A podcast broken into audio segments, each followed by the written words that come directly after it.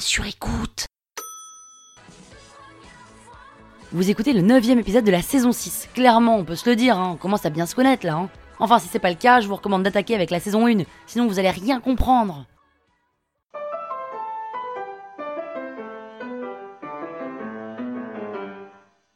Salut les arnaqueurs, c'est Péné. Et comme vous m'écoutez depuis le tout début, vous pouvez même m'appeler Pénouche. Pénouche Boeuf, c'est stylé, non? Dans ce neuvième épisode de la saison 6 de l'arnaque, je vous raconte comment s'est passée ma première séance d'acupuncture. Sans vous spoiler, je peux vous dire qu'à la fin, qui s'y frotte, s'y pique. En vrai, je suis comme tout le monde, hein, parisienne, 35 ans, et j'ai voulu tenter l'acupuncture. Tout le monde m'avait dit, mais c'est chambé l'acupuncture, Pénélope, on te pique des aiguilles dans le dos, et t'as plus de tension, plus de migraine et plus de maux.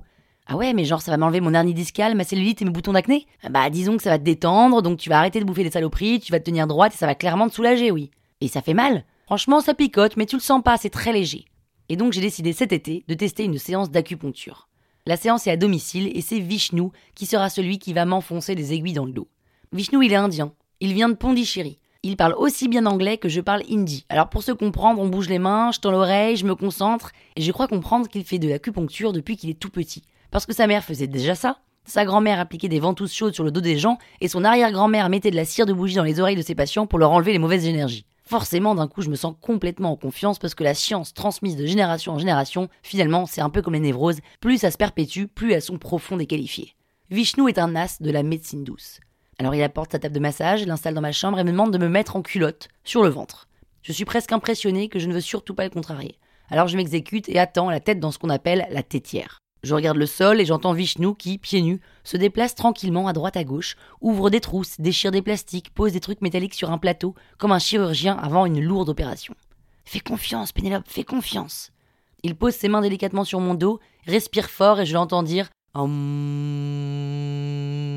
mais what the fuck Il pose deux doigts sur ma nuque, mes bras, mes vertèbres, le bas des reins, les cuisses, me masse quelques secondes les malléoles et appuie sur ma plante de pied. Penelope, please don't move. If you move, it can be very dangerous. Okay? And don't talk. If you talk, you move. And if you move, it can be very dangerous. Okay? Good. Now I am going to insert some needle in your neck. It is not supposed to hurt, but if you move, it can be very dangerous. Il attrape une aiguille, je ferme fort les yeux pour rester concentré et ne pas bouger d'un iota pour éviter de mourir transpercé, et il m'explique. The needle is going deeper and deeper. By going deep, I take away the bad energies. But please, don't move. Je suis en apnée, je ne déglutis plus, ma vie se joue à une aiguille. Good, Penelope. Now I will do the same with 20 needles all over your body.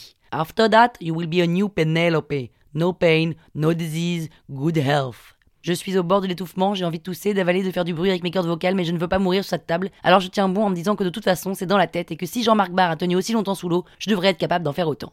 Il me plante des aiguilles partout sur le corps, ça pique, mais je ne hurle pas de douleur. Et tout d'un coup, il m'en met une dans le genou. Ah oh my god, Penelope, what did you do? I told you it was very dangerous if you move. Sorry. Now, Penelope, this needle is going in your back. Et il m'appuie sur un endroit dans le dos, pile poil où j'ai très mal. Please don't move because this one is very fragile. Je ne vois pas pourquoi cet endroit est plus fragile qu'ailleurs, mais je ne dis rien. Il commence à l'enfoncer et là je me souviens qu'un de mes copains médecins m'avait dit que mon hernie discale était sur le disque C6, qui est très proche de la moelle épinière, et que si on le charcute et qu'on touche la moelle épinière, je peux devenir tétraplégique. Je flippe et je hurle. Stop! What, what? Please take the needle out. I can't. You must wait at least 15 minutes, otherwise it is useless. I don't care. Take it out now. Penelope, breathe in, breathe out. I don't want to breathe in. Please take all the needle out. I want to stop this therapy right now. Penelope. Vishnu, it is not funny, okay? I ask you to take them out, so take them out. I will pay you, it is not a problem, but please stop this right now. Penelope. Il ne veut rien entendre, alors je me lève, nu, me mets debout et me contorsionne pour enlever les aiguilles qui m'a planté dans le corps. Je suis en sueur, j'ai le cœur qui bat, je me suis encore foutu dans une situation de merde et j'ai maintenant peur de finir tétraplégique. Pendant que je me débat contre moi-même, Vishnu s'assoit tranquillement sur le lit, la tête baissée, les mains jointes sur le cœur et je l'entends. Au bout de 5 minutes, je n'ai enfin plus l'aiguille, alors je lui hurle dessus en lui disant de se casser. Je lui file ses 50 euros et je ne comprends toujours pas comment on peut appeler l'acupuncture de la médecine douce. Ah bah plus jamais, jamais, jamais je ferai de l'acupuncture. Hein. Dorénavant, je prends des doliprane pour mes maux de tête, je mange moins de saucissons pour mes boutons et je fais du sport pour rester en forme. Médecine douce, mes fesses, oui. Et si vous voulez savoir ce qui s'est passé quand je me suis retrouvé avec 180 garçons en huis clos au B2B Kite Summit, écoutez jeudi l'épisode numéro 10. La toile sur écoute